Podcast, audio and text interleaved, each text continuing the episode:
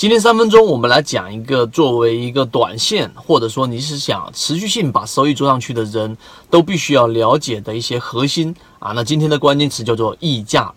什么叫做溢价呢？溢价本身把它转换成比较通俗的语言，就叫做我们所说的差价。作为短线，从小资金能够从几万、几十万啊做到上百万、千万啊上亿的资金的这些游资，那么他们实际上都有共同的特点啊。这些共同的特点其实也印证了之前网上那一句话：所有成功的人其实他们的肖像都差不多，他们特点都差不多，但是大部分失败的人都是千奇百怪的。那么，所以你明白这个点之后，那第一个，所有的短线交易者要想去寻求溢价跟差价，那么实际上呢，他们要做到稳定上升的账户收益。第一，一定是平常你的回撤一定要控制在非常小的情况之下。例如说，他们会在做啊两个分仓，两个分仓啊，仓位一跟仓位二买两只个股，然后这一只的亏损用 A 亏损用 B 盈利来对冲掉。平常几乎都没有什么大的亏损，哪怕是极小的微利，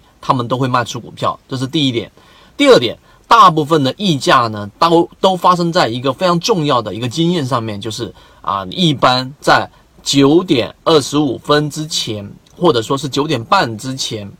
九点二十五分开始挂这一个集合竞价，集合竞价，然后呢，在九点二十五分就没有办法撤销了，这个是一个啊规定。那么在这种位置之下，竞价会高开的，往往都是比较强势的，在竞价的那一笔单子，所以大家自己去在这个细节上去做一个研究。第三个，一般买个股的话呢，在这一个啊，我们说的十点半啊，九点。四十五分之前这种比较早的时间段之前冲涨停板的，往往第二天都会有一个冲高。这其实也是说明了这一种短线冲进去的资金是非常强烈的，以及在收盘前的半个小时，也就是两点半、两点四十五分啊这一段时间尾盘拉升到涨停板的个股，往往都会在第二天会产生溢价。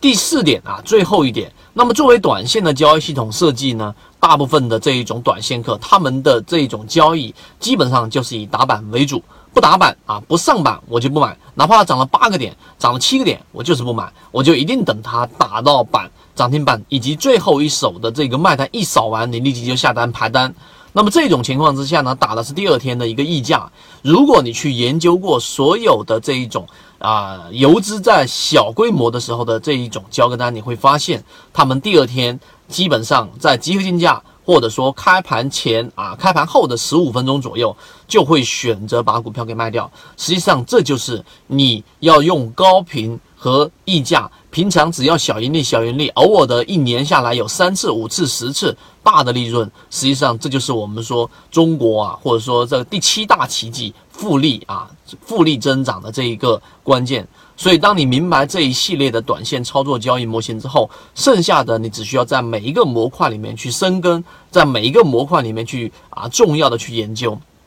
这一点上，你就可以把短线的收益和短线的这一个操作的成功率就给提上去了。那么我们还是这样子去说啊，实际上自己一个人摸索和有很多的材料和有人领路，那么是不一样的效果的。我们会在这些模块上给各位去啊做了一些整理和一些我们认为有经验的东西。所以你想获得完整版的视频，都可以在我们的公众号上。啊，和我们圈子里获得，由于直播平台的原因，在这地方不方便公布公众号的具体位置，知道的人互相转告一下就可以了。好，今天讲那么多，希望对大家有帮助。好，各位再见。